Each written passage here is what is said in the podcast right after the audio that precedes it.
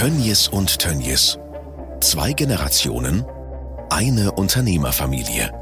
Ich kriegte nur einmal rechts und links eine Ohrfeige, als ich ihm sagte, du Papa, ich weiß nicht, ob ich auf Dauer, ob ich diesen Beruf lernen will. Wieso? Ach, ich möchte eventuell Radio- und Fernsehmechaniker werden. Klatsch, klatsch, ohne Ansage. Was willst du werden? Ja, okay, ich werde Metzger, ja. Der Name Tönnies steht in Europa für Erfolg. Ein internationaler Player der Lebensmittelindustrie mit Milliardenumsätzen. Dieser Podcast erzählt die bewegende Familien- und Unternehmensgeschichte. Über Tradition, Wandel, Erfolg, Gegenwind und Verantwortung. Folge 1. Der Handschlag. Wie alles begann. Clemens Tönnies Senior hat in der Nachkriegszeit eine kleine Schlachterei in Reda in Ostwestfalen. Pro Woche werden hier bis zu zehn Schweine geschlachtet. Alle sechs Kinder müssen zu Hause mit anpacken. Eine prägende Zeit für Clemens Tönnies mit guten Erinnerungen. Mein Vater war ein, ein, ein herzensguter, sehr liberal orientierter Mensch, war ein sehr guter Fachmann, kein besonders guter Kaufmann, hat seine Familie geliebt, hat eigentlich alles gegeben für seine sechs Kinder und seine große Liebe Maria. Ja, und in dieser wohlbehüteten Familie äh, sind wir aufgewachsen. Wobei Papa war großzügig, muss ich echt sagen. Selbst kaufte der sich eine Hose im Jahr und das, was er hatte, gab er den Kindern. Und ein unglaublich äh, toller Mensch. 1971 gründen Bernd und Clemens Tönnies das Unternehmen per Handschlag. Schon in der Kindheit waren die Brüder ein gutes Gespann. Ja, mein Bruder Bernd war sehr dominant. Also schon als, als sehr junger Mensch, schon mit 15, 16, gab er den Ton vor und hat auch meinen Vater dirigiert. Also da wurde schon äh, kritisiert, was er falsch macht. Bernd hatte, war eigentlich der Kopfhund der Familie, wenn man das so sagen darf. Er hat Visionen gehabt. Zuerst haben wir ihn so ein bisschen als Spinner verlacht, aber aus diesen Visionen, die er entwickelt hat, kam dann die klare Strategie, dass wir uns selbstständig machen, per Handschlag besiegelt. Und dann ging's los. Mein Bruder war, war sehr dominant und auch bestimmend. Der hat also, der hat dann schon gesagt, wo es lang ging. Sehr, sehr jung, wie gesagt, schon mit 16, 17, 18 übernahm er das Regiment ein Stück weit. Und sagte so, und dann aber auch zum Teil konträr gegen Vater. Er wurde massiv kritisiert, das ist alles Blödsinn, was wir hier machen, das müssen wir anders machen. Mein Vater hat ihn dann gewähren lassen und gesagt, ja gut, dann mach du was anderes. Ja, so, so waren die Anfänge. Das ist etwas, was sehr, sehr wichtig ist. Wir haben uns gezankt. Ich habe mich oft gezankt, wie das eben zwei, auch in dem Alter, in der Altersdifferenz äh, ja, von vier Jahren einfach so üblich ist. Wir haben uns gezankt, wir haben uns aber nie gestritten. Und das Besondere bei unserer Familie war, selbst wenn wir uns untereinander gezankt haben, wehe, es hat einer von außen uns kritisiert. Dann haben wir wieder zusammengehalten und gesagt, hör mal, so aber nicht. Ja. Wir waren sehr eng miteinander. Er war vier Jahre jünger, hat aber immer auf seinen kleinen Bruder aufgepasst. Das war so mit aus seiner Aufgabe. Das war seine, ich glaube auch seine Mission. Stück weit. Wir haben die ersten Jahre, das weiß ich noch, in einem Bett gemeinsam geschlafen, weil wir halt nicht besonders äh, gut situiert waren. Da war kein Zimmer für jedes Kind. So wurden also zwei eben in ein Bett gepackt. Äh, das ging gut. Wir haben uns da gut verstanden und haben uns auch vertraut. Wir hatten kein Geld, um äh, zum Beispiel Gesellen zu beschäftigen, sondern es wurden die Kinder angespannt. Meine, meine Schwestern äh, hatten jeweils eine Filiale, die haben dann den Verkauf gemacht. Mutter war im, im, im, im Hauptgeschäft und äh, die Jungs waren in der Wurstküche. Das war unser, unser Spielplatz. Also wir waren mit sieben, acht, zehn Jahren waren wir drin und haben dann mitgeholfen, gespült, gemacht. Äh, auch, auch Wurst gefüllt und gebunden und so. Das war so, so eine tägliche Aufgabe, die wir mit zu erfüllen hatten. Da wurde nicht viel gefragt. Wir hatten dafür große Freiheiten von meinem Vater, der das sehr, sehr geachtet hat. Er hat gesagt, wenn du hilfst, dann darfst du. Darfst du abends eine Stunde länger raus. Oder ja, von dem wenigen, was da war, wurde dann für die Kinder auch noch eine kleine Belohnung immer abgezwackt. Ja, die haben das mit Liebe gemacht. Warum? Weil wir, wir haben zusammengehalten. Wir, jeder wusste, dass er was leisten musste, damit es uns ein bisschen besser ging. Das war jetzt, wir waren nicht arm, ja, aber wir hatten auch nicht die Möglichkeit wie vielleicht andere. Eigentlich war es der Not gehorchend. Meine Eltern hatten eine ganz kleine Metzgerei, die nicht besonders ertragsstark war. Und äh, ich habe meine Mutter viel weinen sehen, wenn sie die Kasse gezählt hat, weil es einfach nicht reichte. Ähm, und so hat Bernd dann gesagt, wir machen was anderes. Wir fangen mal an, äh, wir kaufen uns mal Knochen von den benachbarten äh, Wurstfabriken. Das waren kleinere Fabriken, die äh, selbst zerlegten und dann sehr viel Fleisch an den Knochen ließen. Und die haben wir dann gekauft, haben das Fleisch runtergeschnitten, haben dann beides verkauft, die Knochen und das Fleisch. Und da so, so kam ein bisschen Geld in, die, in unsere Kasse, ja, unsere gemeinsame. So, und so waren die Anfänge und ähm, aus diesen ersten Erfolgen, sehr geringe Erfolge, äh, kam dann die Idee, nicht in eine Wurstproduktion einzusteigen, sondern den Wurstherstellern äh, Rohstoffe zu liefern. Und so sind wir dann angefangen. Die Zeit im elterlichen Betrieb im Nachkriegsdeutschland war prägend für die Söhne Bernd und Clemens Tönnies. Flexibilität und Unternehmergeist wurden ihnen schon früh mitgegeben. Ja, wir hatten keinen Erfolg mit den Ladengeschäften, mit den Filialen und dann äh, äh, konnte Vater, der übrigens ein sehr, sehr guter Verkäufer war, also hinter der Theke war der unschlagbar. Da konnte er äh, ein Marktgeschäft übernehmen, also einen Verkaufsstand, der da war damals hoch gehandelt den konnte er übernehmen äh, auf dem Karlsplatz in Düsseldorf und äh, in, in, der, in der Senderstadt, das war ein bisschen näher dabei. So fuhren wir freitags, weil ich freitags nur zwei Stunden Sport und äh, Geschichte hatte, eine Stunde Geschichte, fuhren wir dann ganz früh morgens schon um halb vier aufstehen, den äh, äh Opel Rekord vollpacken mit Wurst und Fleisch und so weiter. Dann fuhren wir tatsächlich nach Düsseldorf, haben dann da den, den Verkaufsanhänger eingeräumt und haben dort verkauft. Das hat mir wahnsinnig viel Spaß gemacht. Und da gab es auch immer ein Zwickel extra, also zwei Mark für mich. Ich kriegte ja nur ein, eine Mark Taschengeld in der Woche. Zwei Mark extra, wenn ich mitfuhr, war, war richtig was. Ich weiß nicht, ob man das da war, er angefressen, weil er ging dann, er, er ging ja nie, eigentlich nie vor den Stand und ich hatte heimlich ein Schild gemalt, äh, ich weiß nicht, wie ich drauf gekommen bin, äh, wer bei uns nicht kauft, macht sich verdächtig. Ja, so, das heißt auch, wir sind so gut in den Qualitäten, so gut auch in dem Preis-Leistungs-Verhältnis, dass er, und dann kam er, der mal dann, er ließ auch gerne mal den ehrbaren Handwerksmeister raushängen und er sagt, Clemens, das, das Schild kommt dir weg. Warum, Papa? Die Leute finden das gut und, und äh, wir, wir, nein, das Schild bleibt da. Da haben wir uns ein bisschen gekabbelt. Da sage ich, wenn das Schild weg muss, komme ich nicht mehr mit. Die Zeit auf dem Düsseldorfer Marktstand war prägend. Der direkte Kundenkontakt hat früh den Geschäftssinn von Clemens Tönnies geschärft.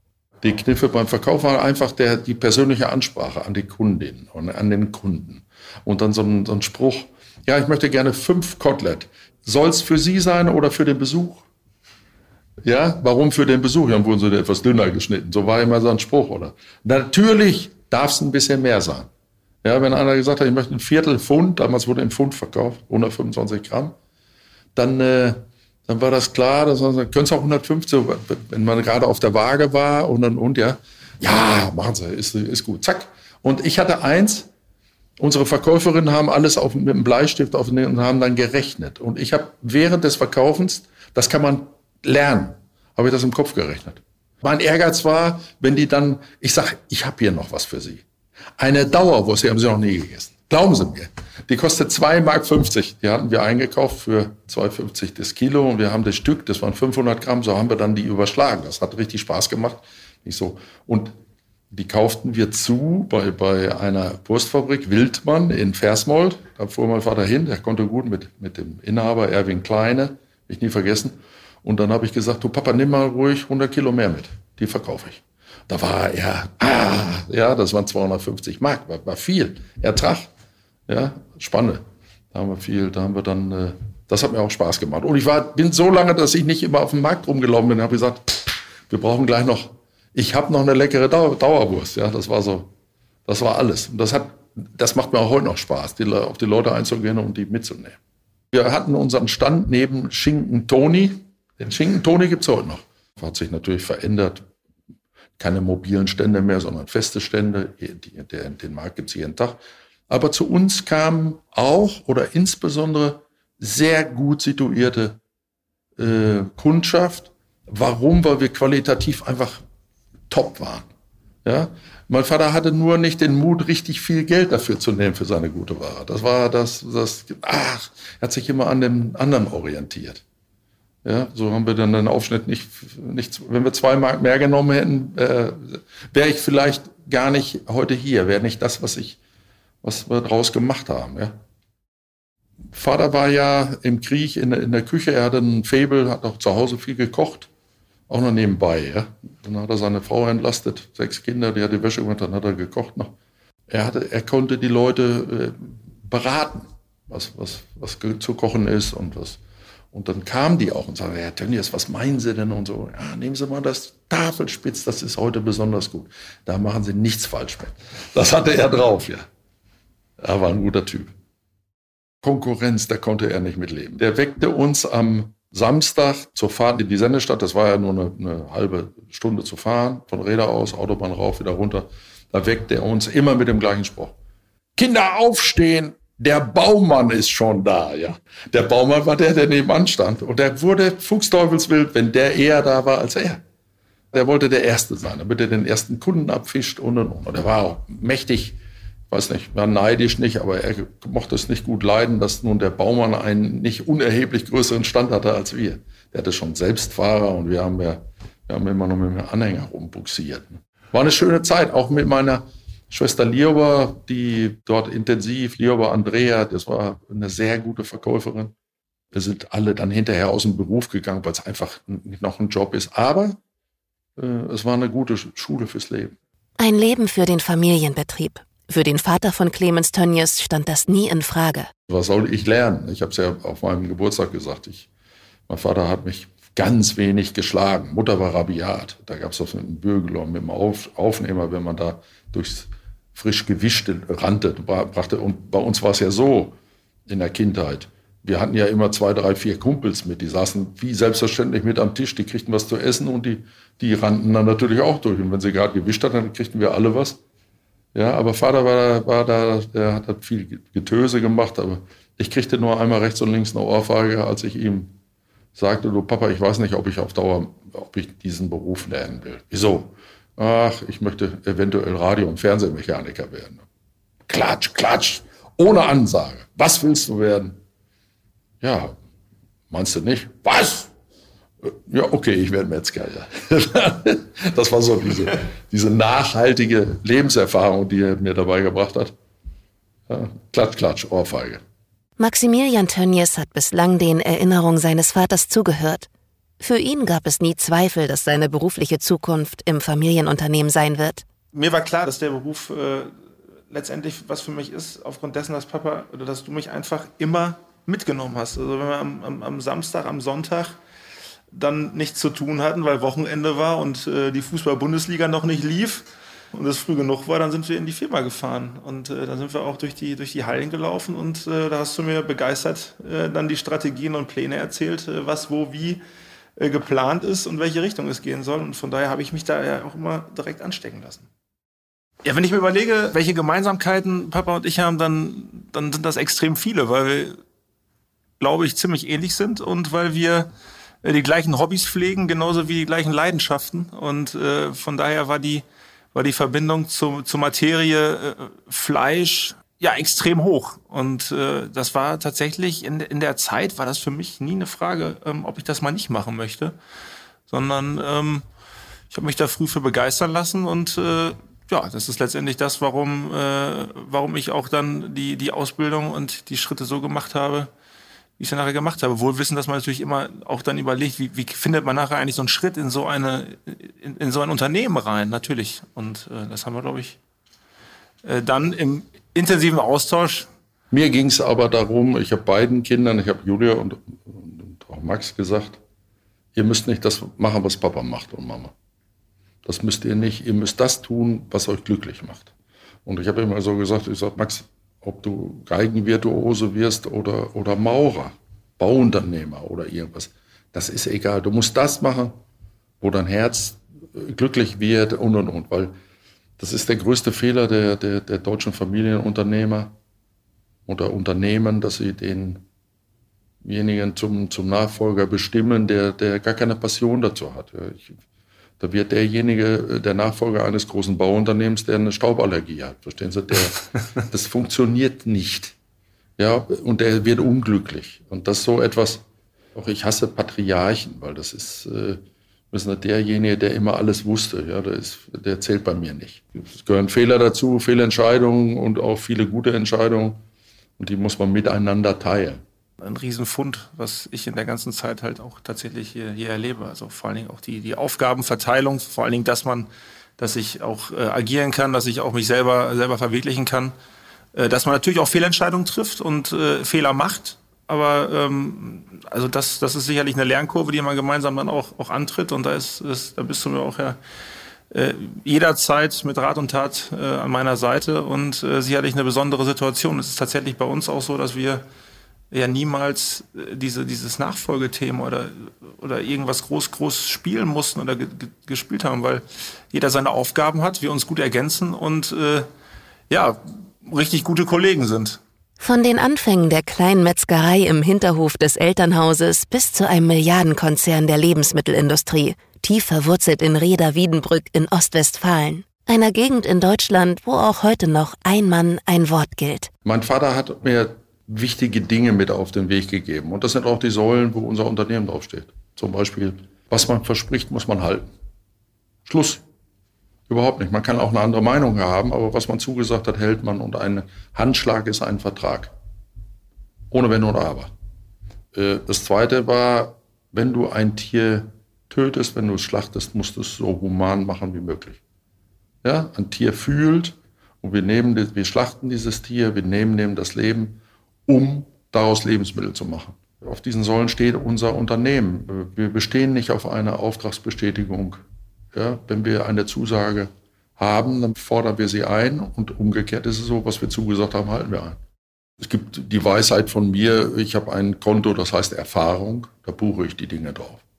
Und da wir ja im Geschäftsleben täglich wieder mit denselben Leuten zu tun haben, äh, macht man seine Erfahrung, ob jemand zuverlässig ist oder nicht. Aber im Regelfall ist diese Branche äh, eigentlich von Zuverlässigkeit geprägt. Also das muss ich ganz klar sagen. Unsere Abnehmer, äh, die, auch der große Handel, die wollen Partner haben, die, die, die, die zu denen stehen. Und da sind wir auf Augenhöhe. Aber wir vergessen auch nicht den Kleinen. Wir haben Kunden, die seit 40 Jahren in der Woche eine kleine Menge Fleisch kaufen oder auch Wurst kaufen, die wir bedienen, die wir beliefern. Und nicht sagen, nein, da ist uns der Aufwand jetzt zu groß, das machen wir nicht. Das Geschäft von Bernd und Clemens Tönnies wuchs in den 70er und 80er Jahren rasant. Parallel gab es immer noch den elterlichen Betrieb in Reda mit dem kleinen Ladengeschäft und der Hinterhofmetzgerei. Wir merkten, wie durch noch weiter zunehmenden Wettbewerb unser Ladengeschäft eigentlich immer weiter zurückging. Es wurden dann hinterher aus den sieben Schweinen noch zwei oder drei in der Woche. Dann haben Bernd und ich die Entscheidung getroffen, dass wir Papa und Mama einstellen. Wir hatten nicht besonders viel Geld, aber das Unternehmen konnte das tragen. Die Erträge waren nicht so, dass man sagt, ja, das machen wir jetzt auch noch. Und dann haben wir etwas gemacht. Vater und Mutter fuhren nach Münster, also mir was einkaufen.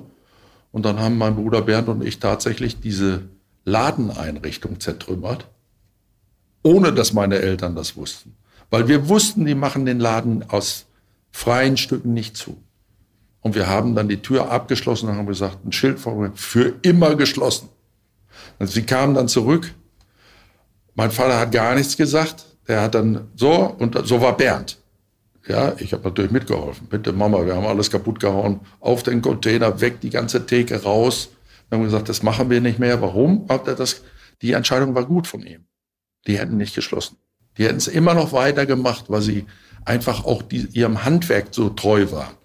Und meine Mutter hatte dann äh, Herzschmerzen und und ja, was machen wir jetzt? Und jetzt sind wir, jetzt haben wir äh, unsere Existenz verloren und und und. Nein, du verdienst das, du verdienst, Papa kommt zu uns und wir haben ihm das Gefühl gegeben, dass er jetzt nicht in irgendein Loch fällt. Er war damals schon 65 oder gar 66 und sagt, wir, machen, wir, wir hören diesen Blödsinn hier, der wird jetzt aufgehört, konsequent. Zwei Wochen später hatte mein Vater die Größe, uns beiden zu sagen, ich bin so glücklich, dass ihr das gemacht habt. Ja, da war der, da war der wieder, und ich helfe mit.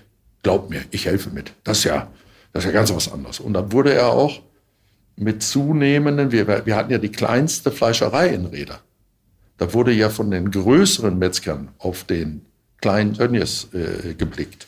Und dann kriegte er auch viel mehr Selbstbewusstsein. Ja, als wir den ersten großen LKW kriegten, da ist er ja um den LKW rumgelaufen, ja, mit ebenso viel Stolz wie seine beiden Jungs.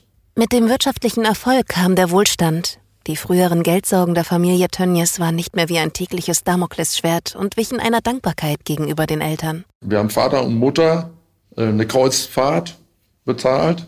Haben auch nicht nur die Kreuzfahrt, sondern Mutter wurde auch ausgestattet mit schönen Kleidern und so. Und meine Schwester hatte einen Kontakt zu, zu einem Reisebüro und wir haben sogar organisiert, dass sie äh, Captain Dinner, ich weiß nicht, kein besonders also keine Europa 2 oder sowas. Captain Dinner am Abend saß und mein Vater kriegte dann von uns auch noch ein weißes Dinnerjacket. Das war ja damals sehr, sehr wichtig. ja, er war ausstaffiert, hatte sich einen weißen, so einen grauen Bart stehen lassen. Er war, sah aus wie ein Grand Seigneur, ja. Und wir waren glücklich. Er fuhr tatsächlich mit diesem, mit der, Kreuzfahrt die erste Fahrt nach Israel. Zu den Israelis hatte er eine besondere Beziehung, weil er für sich mit seiner Zeit vor dem Krieg und während des Krieges gehadert hat. Da hat er gesagt, da haben wir Unrecht getan.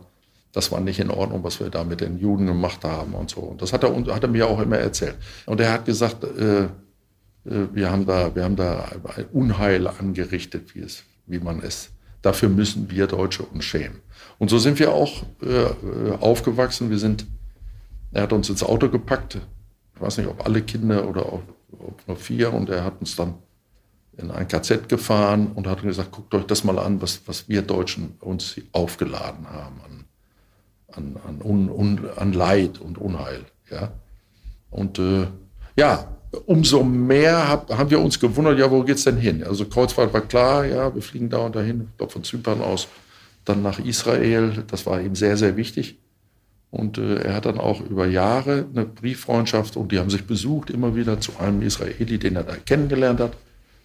Äh, ihm war das sehr, sehr wichtig, Bethlehem zu sehen. Er war ja, Mutter war sehr gläubig, die ging jeden Sonntag in die Kirche, er nicht so. Aber er wollte das alles, er wollte da, er wollte gerade zu den Israelis ein, besonderes, weiß nicht wie, er, er, er kam dann so ein bisschen mehr ins Reine. Das war ganz bemerkenswert.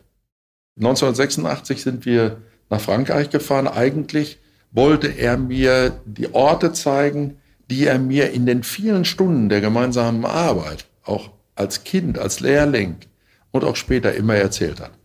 Calais, da waren sie und dann mit, der, mit der Eisenbahnartillerie und äh, er als sogenannter Küchenbulle, ja, hieß, hieß, war der Begriff und so weiter. Da hat er dann die Versorgung gemacht, hat dort geschlachtet, hat gewurstet, hat gekocht ja, für die, äh, für die gesamte Kompanie oder für, weiß nicht, ob es ein Bataillon war. So, und das wollte er mir zeigen. Er wollte er zeigen, in welchen Kneipen er war und da sagt, Junge, da müssen wir noch mal hinfahren, wenn wir da das hinkriegen. Und dann habe ich jemanden besorgt, ein guter Freund von mir, spricht sehr, sehr gut Französisch, äh, Willi, Willi Birkel, werde ich nicht vergessen. Dann sind wir hingefahren und haben dann, dann tatsächlich 42 Jahre nachdem Vater da war, 42 oder 44 Jahre, sagte er, pass auf, du musst jetzt links, hier geht ein Feldweg ab, dort, hier war das, da habe ich gesagt, hör zu, was erzählst du mir denn jetzt? Da hat er gesagt, hier habe ich meine Betonplatte gehabt und dann bin ich zum Bauernhof gegangen. Da sagt er, das beweise ich dir. Ja, da sagt das, das glaube ich doch, hier ist die Betonplatte, genau hier. Und dann bin ich zum Bauernhof, der war 200 Meter weg und habe dort geklopft und habe gesagt, ob man einen Spaten hat. Sie sind Deutsche, ja. Und dann kam eine alte Frau, eine, eine, ja, die war noch ganz gut auf dem Bein und sagte, sie hätte äh, damals einen dort, was wir suchen. Also sie fragte, was wollt ihr denn? Ja, ich bin mit meinem Vater hier, der war dort geblieben, der ist ein bisschen durch den Wald angegangen, bis wir den Spaten hatten oder die Schippe. Äh, wir sind mit dem Deutschen, der hier äh, im Krieg war, äh, als Besatzer und so weiter. Oh, hat sie gesagt, die alte Dame, so ein kleines Mütterchen. Ich habe noch eine Fleischmaschine von dem Clement. Also mein Vater ist Clemens. Von dem Clement, die habe ich noch für ihn aufbewahrt. Er hat gesagt, die muss ich hier behalten. Er, er, er sollte nach Russland äh, versetzt werden. Das hat dann aber, wurde er krank. Da gibt es noch eine andere Geschichte. Dann bin ich erst hingegangen, habe dann gegraben. Das war so 40 Zentimeter, kam tatsächlich eine Betonplatte. Und Vater war natürlich, ja, wenn ich dir das sage, dass du mir das nicht glaubst, ja. Und dann äh, Da sagt du, sagt, da ist eine alte Frau, die hat noch eine Maschine. Da sagt er, das ist mein alter Schneidwolf und Füllwolf. Oh, sagt er. Und dann sind die dorthin und dort haben wir dann den Abend. Wir, wir, wir haben in, in einer Pension gewohnt, in einem Ort und haben dort, ich glaube, drei oder vier Flaschen Wein getrunken. Die waren, und die kamen sich dann wieder, das war tatsächlich diese Frau, die dort arbeitet, das war die Tochter des kleinen Bauern und den hat er, der hat er die Maschine gegeben und gesagt, ich komme irgendwann und hole die wieder ab, die haben wir mit nach Hause genommen. Unglaubliche Geschichte, ja. Und Vater war unglaublich glücklich, dass ich das mit ihm gemacht habe. Das hat er mir immer wieder gesagt, nein, dass du mit mir nach Frankreich gefahren bist. Wir haben leider nicht mehr geschafft, noch nach Leipzig zu fahren, weil er dort seine Meisterprüfung gemacht hat. Das wollte ich unbedingt. In die damalige DDR ist dann, er ist allerdings dann 88 verstorben. Aber die, die Fleischmaschine, die müssen wir uns auf jeden Fall also irgendwo ins, ins Museum stellen. Das ist ja wirklich eine, eine, eine Wahnsinnsgeschichte. Das Tönnies Museum. Ja, also wir brauchen, wir brauchen ein Tönnies Museum und da kommt diese Fleischmaschine unbedingt rein. Das ist ja echt, echt eine, echt eine Wahnsinnsgeschichte, die ich jetzt, die höre ich jetzt auch jetzt das erste Mal von dir. Muss ich Der Zufall, da dort gerade aufzutauchen und diese ja damals auch schon alte Frau dann zu treffen und die erinnert sich 44 Jahre danach, ich habe hier Clément. Die Fleischmaschine, die sollten wir jetzt irgendwo dann auch mal rausholen, weil ich habe meinen Opa, ich habe Opa ja leider nie kennengelernt. Der ist ja ähm, leider zu früh. Der hätte dich aber gerne kennengelernt. Ja, das, äh, das, das glaube ich. Also die, die Geschichten sind wirklich legendär. Opa hatte ja auch tatsächlich, ähm, der hatte einen Bullen auf der Brust tätowiert. Das äh, ist ein Thema, äh, mein Vater, also Papa war, äh, du warst ja immer also radikal gegen Tätowierung. Ähm, und als ich dann aus dem kritischen Alter der Tätowierung raus war, hat er mir noch erzählt, dass Opa einen Bullen auf uns tätowiert hat. Das war ein Wappen. Der Bullenkopf war so ein, so ein Wappen der, der, der Metzger. Der Metzger. Das war die Fleischerinnung in Leipzig. Mein Vater ist, kommt eigentlich aus dem Sauerland, äh, in Werl, und ist dann nach Leipzig gegangen als bei, der, bei dem damaligen Konsum äh, in Leipzig. Das war eine große Verkaufsorganisation als genossenschaftliches äh, Unternehmen. So, und dort hat er, da haben, haben sich alle, die da in dem Jahrgang den, den Kursus bestanden haben, also den Meisterprüfung, haben sich einen, einen, Bullen auf die Brust tätowiert. Ja, ich meine, das ist äh, sensationell. Wir als Kinder sind da immer drauf rumgeturnt. Ja, aber das war was Besonderes. Was ist das denn da? Ne? Und ja, äh, Tattoos haben sich ja auch verändert. Also da habe ich heute auch eine, eine eigene Meinung. Wir haben damals Wert darauf gelegt. Finde ich auch gut. Also kein Piercing und keine Tattoos. Wobei das heute auch anders ist. Clemens Tönnies ist verheiratet mit Margit Tönnies. Die Kinder sind Max und Julia Tönnies. Eine wunderschöne Geschichte ist die, wie ich meine Margit kennengelernt habe. Das geht, ist sehr persönlich. Ich wurde eingeladen zur Einweihung des Seecafés, einer Institution mittlerweile, ja, über 30 Jahre alt, 33 Jahre. Ich wurde eingeladen, weil die Familie Nordbrock, also meine Frau, ähnliche Verhältnisse wie bei uns haben sich getraut, dieses Seecafé zu machen im Zuge der Landesgartenschau. Die Landesgartenschauen gehen ja Reihe um, alle vier Jahre ist eine andere Stadt dran und Wiedenbrück hatte eine der, der erfolgreichsten Gartenschauen und äh, unter anderem, weil dieses Seecafé mittendrin an einem künstlich angelegten See eine unglaublich tolle Gastronomie bietet. So, die wurde damals gegründet, gebaut, gegründet von der Familie Nordburg und meine kleine Margit stand auf einer zwei Bierkisten, deine Mutter und hielt die Ansprache, weil die Eltern das nicht konnten. Ja? Sie hatte die große Aufgabe, diese unglaublich vielen Gäste zu begrüßen. Und ich war wie vom Blitz getroffen, verknallt in der, von der Sekunde an. Meine Mutter war mit, äh, wir sind abends gemeinsam hin. Und, ja, du, komm, ich will nach Hause. Ich sag, fahr du mal nach Hause, ich bleib mal hier. So. Meine Margit hatte allerdings mit dem Geschäft mit dem Seecafé derart viel zu tun, dass sie Wert drauf gelegt hat, dass ich da war, aber die hatte keine Zeit für mich und auch keinen Nerv für mich. Es wurde, ich meine, am 15. März eröffnet und ich bin jeden Tag auf diese Terrasse gegangen. Es war ein Traumsommer und habe Kuchen gegessen bis zum 16. Oktober. Und dann habe ich den Zuschlag gekriegt. Ich habe mir schöne Augen gemacht und und und. Jetzt kommt das Wichtigste. 88 lebte mein Vater noch und ich bin mit meinem Vater zum Kuchenessen gegangen. Und äh, wir saßen wie üblich, ich hatte meinen Stammplatz auf der Terrasse und Margit hat dann immer geguckt, aha, da ist er, und kam immer an den Tisch. Und das Besondere war, und dann sagt er, du, die ist aber nett. Wer ist das? Ich sage, das ist deine Schwiegertochter. Wie? Ja? Ja? Äh, weiß die das schon? Nein, das weiß die noch nicht. Ja? So. Das Besondere ist, das war auf einen Mittwoch. Am Freitagmorgen um halb sechs ist mein Vater gestorben. Da war er tot. Da habe ich ihm die Augen zugemacht. Mutter hat auf der Straße geschrien, Papa, Papa. Hat mich dann dahin und dann habe ich ihn aufs Bett gelegt, habe ihm einen dicken Kuss gegeben und habe Abschied genommen. Aber meine Frau, die hat er noch gesehen.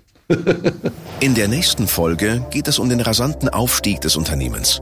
Was war ausschlaggebend für den Erfolg? Welche besonderen Herausforderungen hat es gegeben? Wie wurden sie gemeistert? Clemens und Max Tönnies sprechen über ihren Familienbetrieb, die Verantwortung als Unternehmer für ihre Mitarbeiterinnen und Mitarbeiter und es geht um einen schweren Schicksalsschlag. 1994 stirbt Bernd Tönnies nach einer Nierentransplantation. Wie Clemens Tönnies nach dem frühen Tod seines Bruders plötzlich allein verantwortlich war für die Zukunft des Unternehmens, hören Sie in der nächsten Folge.